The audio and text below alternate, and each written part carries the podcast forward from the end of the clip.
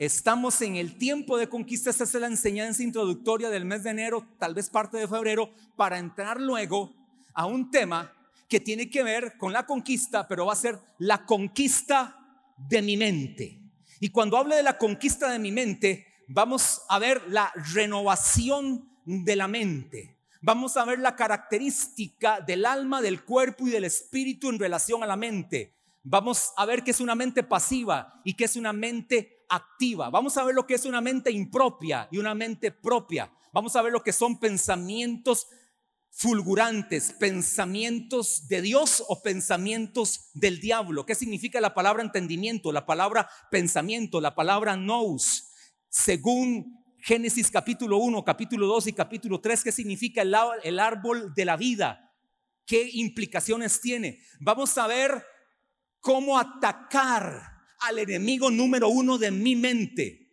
Tenemos un enemigo acérrimo que quiere violentar nuestra mente para Satanás atacar tu alma y tu espíritu, que es intocable, pero para poderlo influenciar, te va a atacar por la mente. A Judas lo atacó por la mente. A Ananías y Zafira los atacó por la mente. Al apóstol Pedro los atacó por la mente. Y a muchos cristianos que hoy se han apartado de Cristo, que hoy le han dado la espalda a Dios, que hoy murmuran en la iglesia, que hoy están fuera, los atacó en la mente. Y su mente hoy los alejó de Dios. De repente ni siquiera eran salvos, porque también le quiero hablar de la salvación del espíritu, la salvación del alma y la salvación del cuerpo. Son tres salvaciones independientes. Con respecto al espíritu no hay nada que hacer, solo Dios salva al espíritu, pero con respecto a la mente usted tiene que salvar su mente y con respecto a su cuerpo usted tiene que salvar su cuerpo. Hermano, deje de andar criticando la apariencia externa de muchos. Hay gente que tiene externamente muchas características criticar, pero de repente usted no critica cómo usted está comiendo, cómo usted está ejerciendo el dominio de su cuerpo y se está matando y se está enfermando por lo que está comiendo.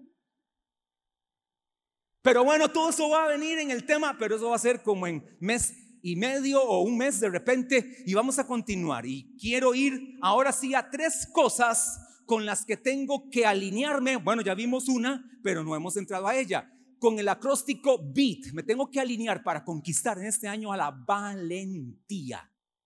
Dios le dijo a Josué, el Espíritu Santo le dijo a Josué, capítulo 1, verso 9, usted se lo sabe de memoria, mira que te mando que te esfuerces y seas valiente. Solo ahí, quedémonos ahí.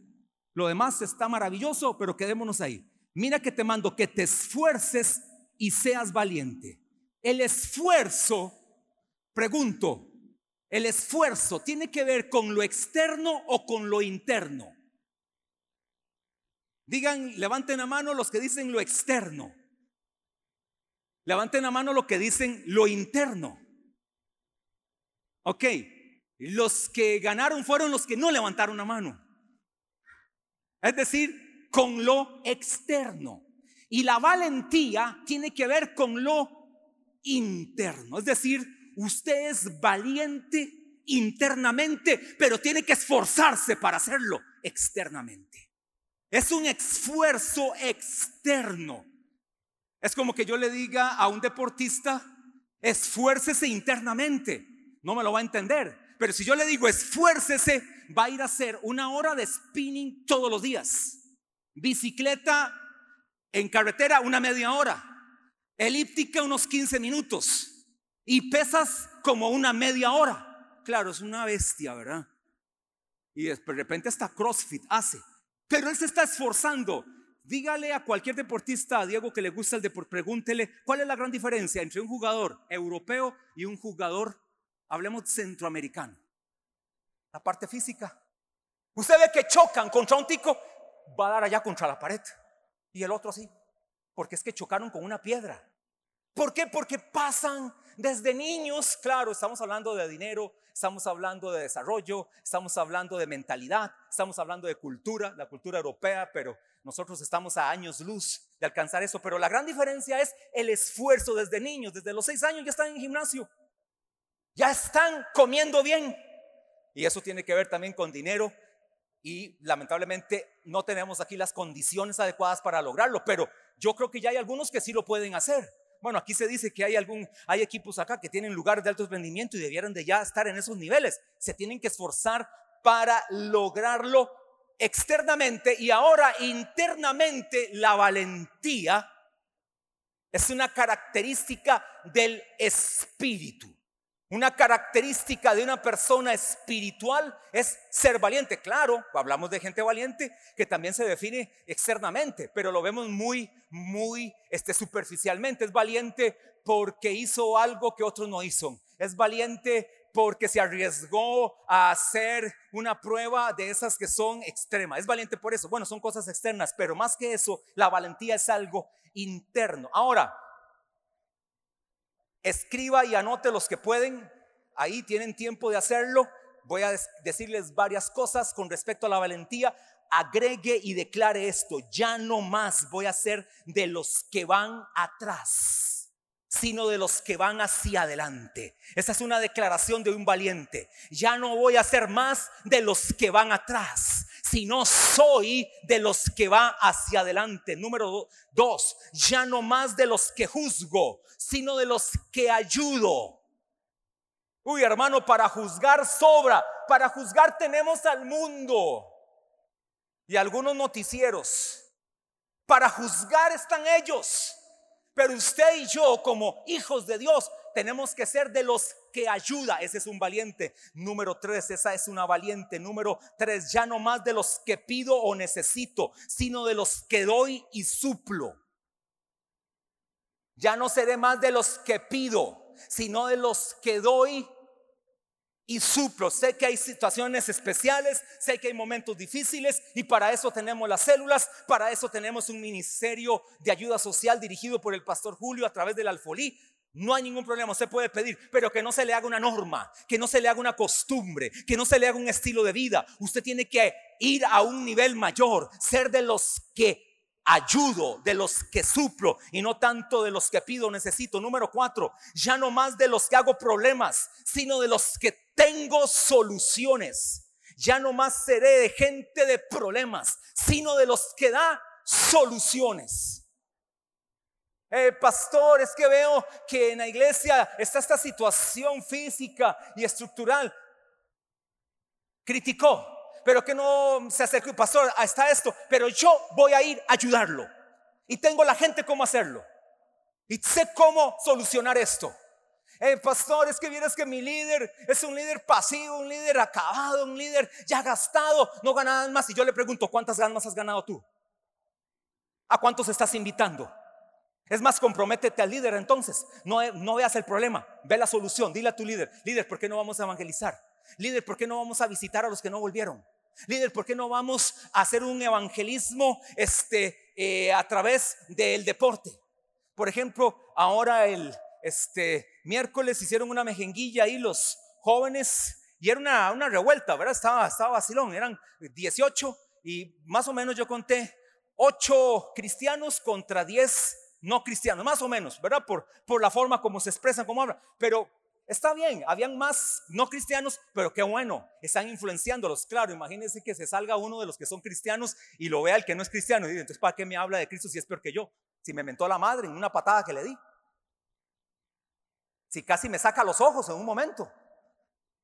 Ahí lo estuve viendo y estuvo bonito. Eso bonito. Ese es un buen momento para poderles hablar de Cristo. Que ellos vean que no somos bichos raros. Que vean que no somos gente extraña. Que podemos hacer y practicar cosas que ellos practican. Pero nosotros tenemos una mentalidad diferente. Una mentalidad totalmente transformada. Una vida cristiana diferente. Que nos puedan ver a nosotros siendo testimonio para ellos. De lo contrario, hermano, lo que estás haciendo de ahí es más bien perjudicándolos y perjudicando al resto que sí queremos caminar este, de la forma correcta. Ve en los problemas, ve soluciones. Número cinco, ya no más de los que critico, sino de los que edifico. Sé gente de edificación, sé un hombre de edificación, sé una mujer de edificación, sé un joven de edificación, sé un esposo, una esposa de edificación, sé un líder de edificación. ¿Te imaginas llegando a la célula contando todos tus problemas? Hemos dicho que en las células un delito de un líder es llegarle a contar a su célula sus problemas. Los problemas que usted tiene no se le cuentan a su célula. Los problemas que usted tiene se le cuentan a su líder. Número uno, se le cuentan a Dios. Y número dos, el líder te puede ayudar. Pero usted no va a la célula a contar todas sus derrotas, todos sus errores, todos sus pecados, todas sus caídas. No, usted tiene que entonces ser de los que edifica. Usted sabe internamente que está pasando una situación económica difícil. Usted sabe internamente que está pasando un momento financiero difícil. Y fue al que le delegaron la motivación de ofrendas. Muchas gracias. Ahí es donde se te prueba el carácter y vas a hablar cosas por fe para ayudar a otros. Entonces, sé de los que edifican. Número seis, ya no más de los que viven amargados, sino feliz. Hermano, cuando aquí cuántos fueron bautizados en agua? Levanten la mano los bautizados en agua, sea en piscina, en río, en el baño, en la ducha, aspersión o inmersión, como sea. Como, levanten la mano para ver cuántos fueron bautizados. Ah, bastante grupo. Pero, perdón, pregunta, ¿algunos de ustedes lo bautizaron y echaron limón agrio? No, no había limón agrio ahí en, el agua. O en el mar. ¿A usted lo bautizaron en el mar muerto? ¿Alguno aquí? No, ¿verdad que no? En aguas limpias, frescas. Ya no sea amargado. Sea, no, no, sea feliz, sueno como a uno que sale en la tele. Sea feliz. pero viva bien. Siete, ya no más de los que gastan, sino de los que conservan, de los que ahorran. Usted puede ser un diezmador en esta iglesia generoso y también puede ser una persona que ahorra y que tiene una reserva y que tiene un X, una X. Aquí saben los que van a consejería prematrimonial que uno de los consejos, que les damos es tenga algo que se llama en su presupuesto imprevistos. Eso es un ahorro que puede funcionar el día de mañana para comprar una casa o para dar la prima para un carro o para comprar X este, cosa que usted quiere de contado o de repente hubo una situación a nivel de salud y usted va a ir entonces a comprar con dinero de contado. Sea de los que conserva, de los que invierte, de los que ahorra. Nosotros enseñamos a la gente a ahorrar. Es más, aquí saben los que dan consejería. Y mi esposa lo hace también y lo practica, lo hemos enseñado. Pero cuando viene un matrimonio o viene una parejita de novios a consejería prematrimonial y hacemos el presupuesto financiero de ellos, cuando el presupuesto financiero está negativo, yo le digo, yo no te caso. Hasta no hubiera un presupuesto financiero con números positivos, estás autorizado para casarte. Si ya en el matrimonio usted cometió el error de seguir endeudado, ya eso fue su problema. Pero yo no quiero enviarte a fracasar teniendo un presupuesto negativo. ¿Qué sé yo? Usted son una parejita, cada uno gana un salario promedio, así más o menos el promedio tico según el Estado de la Nación, 600 cada uno, un millón doscientos. Este, usted saca todo su presupuesto y resulta que usted gana millón doscientos, pero gasta millón y medio. Y el 300 mil estas son deudas que una tarjeta de crédito, que una deuda en el banco, que un almacén este, que el celular que compró, que allá este, está pagando esto. Conmigo, aquí se suspende hasta ver una economía eficaz, sigue la consejería. Así que tengan eso bien apuntado. Jóvenes, vengan con buenos presupuestos. O antes de casarse, oiga mujer, la responsabilidad número uno del sostenimiento de una familia está en el hombre según la constitución política. Es decir, no me lo estoy inventando. El hombre tiene que ver por mínimo el 60% de la, del gasto de una familia. Así que entonces, con el que se va a casar, mujer, dígale, quiero ver tus números. Quiero ver tus números. Y el hombre también se lo puede preguntar a la mujer, pero más la mujer al hombre. ¿Ese carro qué? ¿Cuánto se debe? Nos vamos a casar, ¿se debe ese carro? Este, sí, este, debo el 90%. ¿Cuánto paga? 150 mil. ¿Cuánto se abona? 10 mil, 140 mil intereses. Ok, vamos a ver. ¿Ese celular que tiene? Ese Pro Max número 14. ¿Qué? ¿Cómo lo compró? En Colby. ¿Cuánto paga? 60 por mes. ¿A cuánto? a dos años y medio. O sea, termina pagando 3 millones lo que valía millón cien de contado. Y con usted se quiere que yo me case con usted para que me dé esa vida. Endeudaditico. Para ver sus diezmos. Para ver sus diezmos. yo no sé, este, ¿qué es eso? ¿Qué es esa vara? Vamos con el pastor Solís. Vamos con el pastor Solís. Quiero saber si usted diezma. Si usted quiere saber si alguien diezma, vaya con el pastor Solís. Entonces el pastor Solís le va a dar una buena referencia de él y de ella, de los dos, porque los dos, si los dos trabajan, los dos tienen que diezmar. Una persona que no diezma ya tiene una deficiencia espiritual. Hay egoísmo en su corazón y una falta de administración seria, ya por el diezmo y la ofrenda. Hablemos solo diezmo. Ya significa que el asunto va por mal camino. ¿Cómo está tu obediencia? ¿Cuánto aportas en tu casa con tus papás? No, yo vivo ahí nada más. Y yo le digo a mi mamá, mi mamá, ya está la comida, ya está el almuerzo, ya está listo todo. ¿Y cuánto aporta para que le den eso? ¿O se quiere ir a vivir un apartamento solo? ¿Sabía que si se van a vivir en un apartamento solo son mínimo 500 dólares los gastos de un apartamento solo? Pero usted no paga por su cuarto, no paga por la pantalla, no paga por la luz, no paga por el teléfono, no paga por el parqueado de carro, no paga por el desayuno, almuerzo y cena. ¿Y si anda pidiendo gustos? Todo eso, hermano. ¿Cómo trata usted a su mamá? Vea a un hombre cómo trata a la mamá así la va a tratar a usted como esposa. Véalo. Es el reflejo y viceversa también. La mujer también. Todo aplica. Todos están consejería. No, esto parece una. Me estoy adelantando al 14 de febrero. Ahora ya aparece. ya no más de los que son infieles, sino fieles. Ya no más de los infieles. Esta es una persona con características de valentía. Número 8. Ya no más de los que son infieles, sino, sino fieles. ¿Sabe cuáles son los fieles? Los que invierten y los que multiplican. Esa es una persona fiel. Es una persona que invierte y que multiplica. Pero por lo menos si no invierte y no multiplica, no anda haciendo comentarios negativos para afectar la obra, afectar una familia, afectar una casa.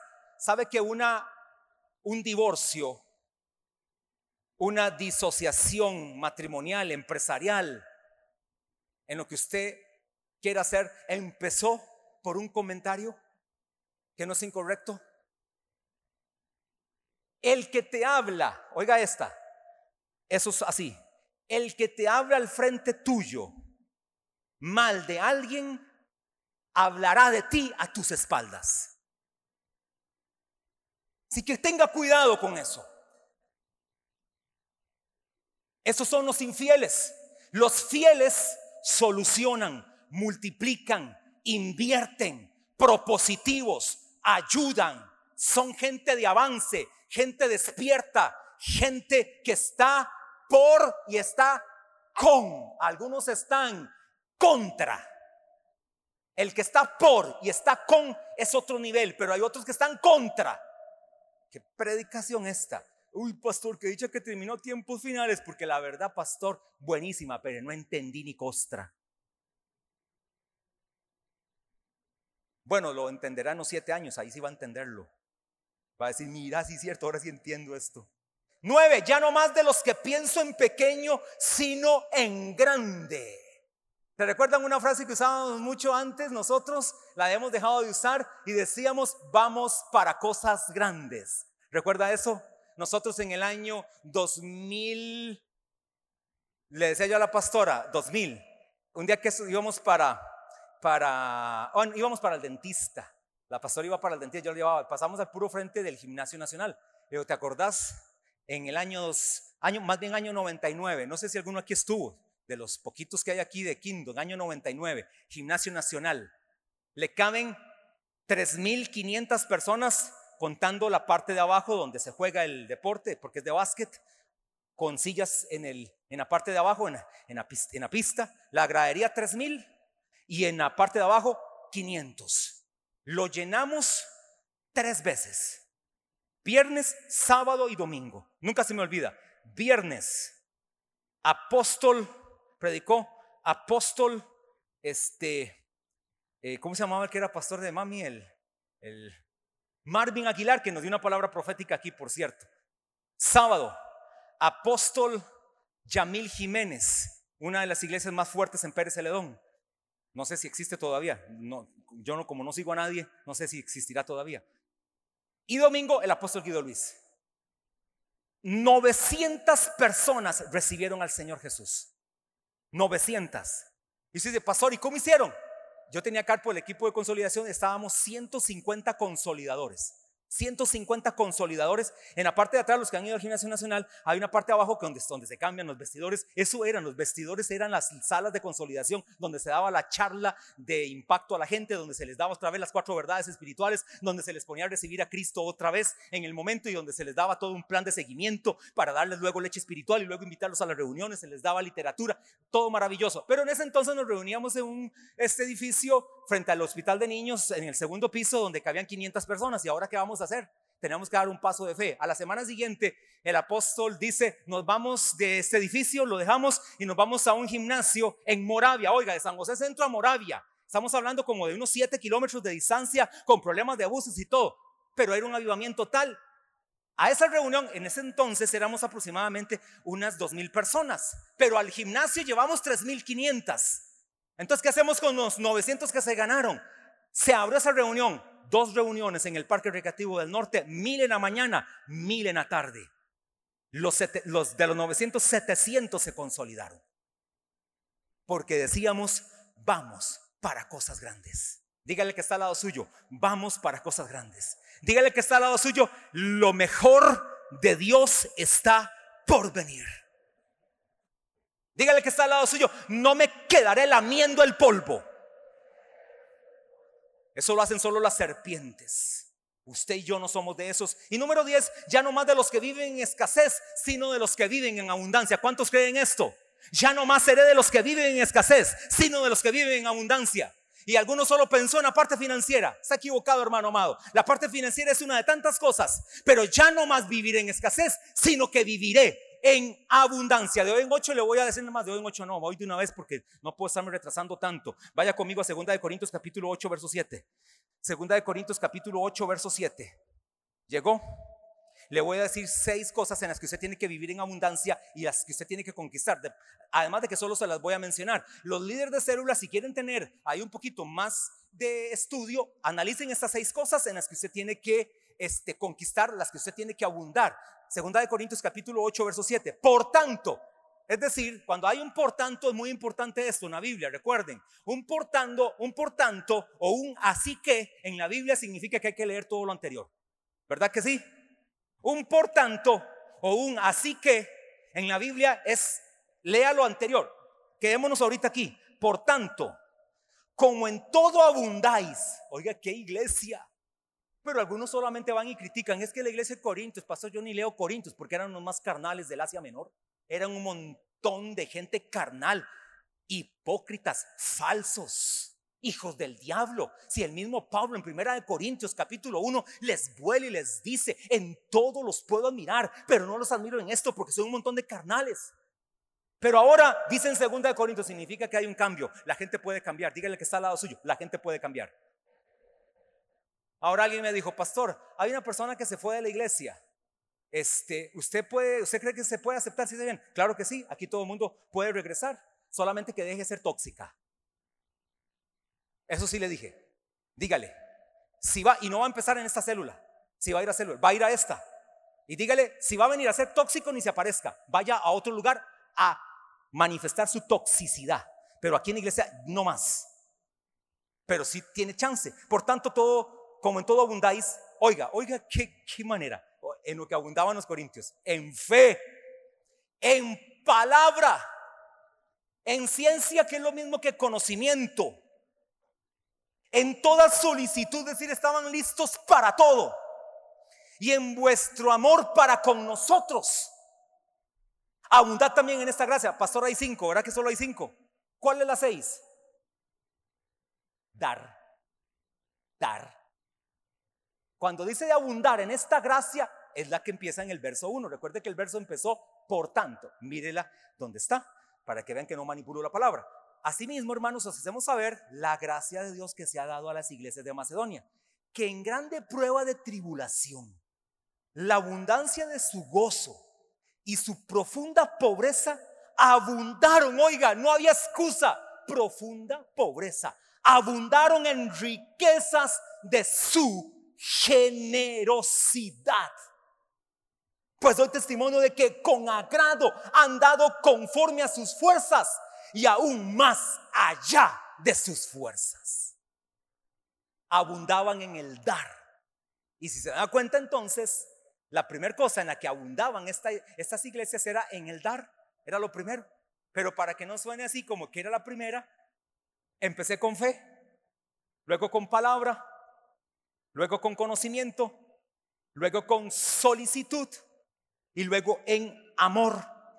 De manera tal que ustedes y yo tenemos que conquistar. Tarea en las células, anote ahí, tarea en las células. Estudien esas seis cosas. Segunda de Corintios capítulo 8, verso 7. Bueno, ahora sería más bien verso del 1 al 7. Estudien esas seis cosas. Hay que conquistar esas seis cosas. Ustedes y yo somos gente de fe. Hermano, a ustedes, a ustedes y a mí nos distingue la fe nos distingue la palabra, nos distingue la adoración, nos distingue el conocimiento, nos distingue la sabiduría, nos distingue la inteligencia espiritual, nos distingue el temor a Dios, nos distingue los milagros, nos distingue nuestros sueños, nos distingue nuestra mente positiva, nos distingue nuestras palabras de virtud, nos distingue nuestros dones del Espíritu, nos distinguen todas esas cosas. Ese es un cristiano. Un día de esos oía uno que se llama cristiano en un programa de televisión, oiga, de deportes, dice tal, porque no voy a decir, dice tal que los está esperando con un par de águilas en la casa. Y le dice el otro, uy, qué bueno, ahí vamos. El cristiano diciéndoles que los está esperando con cervezas. Digo yo, esos otros nunca van a venir a Cristo. Es un tropiezo. Dice Marcos capítulo 9, verso 42, que cualquiera que haga tropezar a uno de esos pequeñitos que creen en mí, mejor les fuera colocarse una piedra de molino al cuello y que se le arrojase al mar. Qué triste eso. Pero esto aplica a todo nivel, que Dios nos libre de ser piedra de tropiezo a los nuevos. A los nuevos. No estamos diciendo a los, entre comillas, maduros. No, a los nuevos. No seamos piedra de tropiezo a nadie. Levántese, póngase de pie, porque este año es sin duda alguna tu año de conquista tu año de avance, tu año de grandes expectativas y de grandes oportunidades en Dios, así lo creo. Y dele alabanza a Dios. Y solo quiero terminar adorando a Dios. Y le damos gracias a Dios, porque su Espíritu está en nosotros, que nos capacita de valentía. ¿Sabía que la valentía es un espíritu? No sé si usted sabía eso. Dice, porque no nos ha dado Dios espíritu de cobardía, sino espíritu de valentía, de dominio propio. La valentía es un espíritu que viene a nuestras vidas. Así que este es tu año de valentía, es tu año de avance, es tu año de bendición, es tu año de proclamación. Levanta tus manos al Rey de Reyes, al Señor de Señores. Dale a Él toda la gloria, dale a Él toda la alabanza, dale a Él todo, todo el honor, porque Él es digno de suprema alabanza. Ahí adora al Señor Jesús.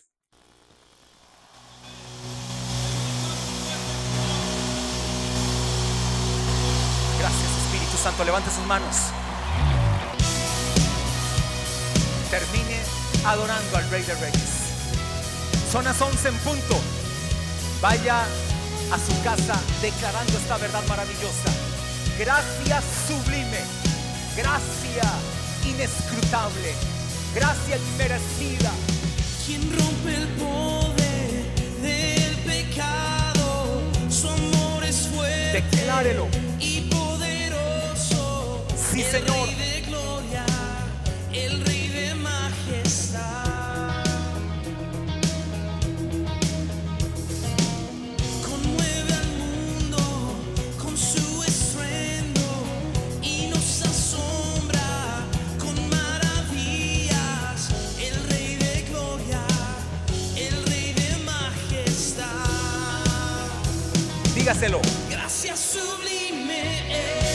Dígaselo, iglesia. Gracias sublime. Perfecto es amor. Es por gracia que vamos a conquistar este año. Es por gracia que vamos a ver grandes maravillas, grandes milagros, grandes oportunidades. Sí, Señor, llevaremos a muchos a disfrutar la gracia. Llevaremos a muchos a que manifiesten tu gracia.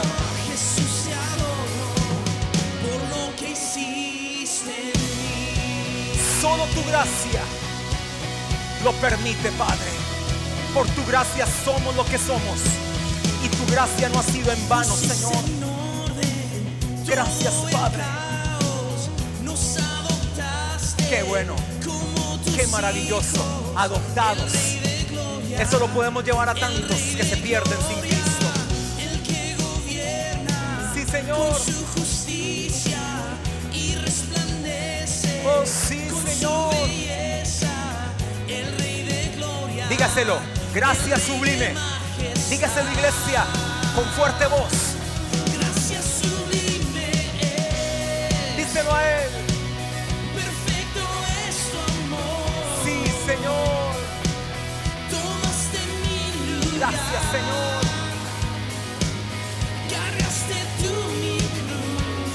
Aleluya.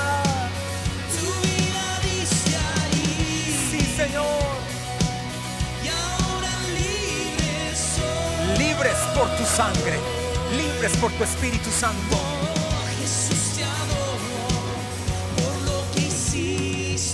Levante sus manos a Él. Levante sus manos bien altas como la tienen muchos. Bien altas. Declara esta verdad maravillosa. Declara esta verdad del cielo. Esta verdad de la palabra. Manos altas, sin ira y sin contienda. Ante el Señor. Digno eres. Digno es el Rey que la muerte venció. Sí, Señor. Digno es el Cordero de Dios. Qué bien se oye la iglesia. Digno es el Rey que la muerte venció. Gracias, Señor. Digno es el Cordero de Dios. Sí, digno eres. Digno es el Rey que la muerte venció. Digno, digno, digno. Digno es el Cordero Sí, de Señor. Dios. Digno es el Rey que la muerte Eres venció. digno. Eres digno. Digno es el Cordero de Dios. Sí, Señor.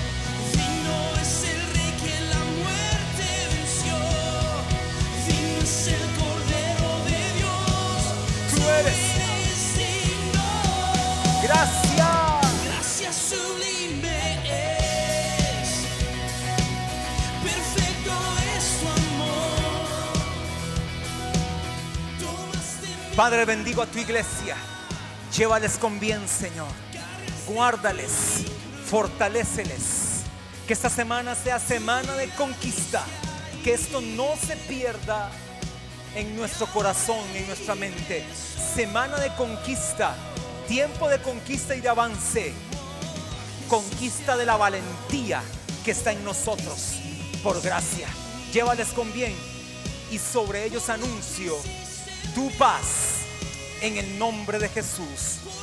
Amén y amén.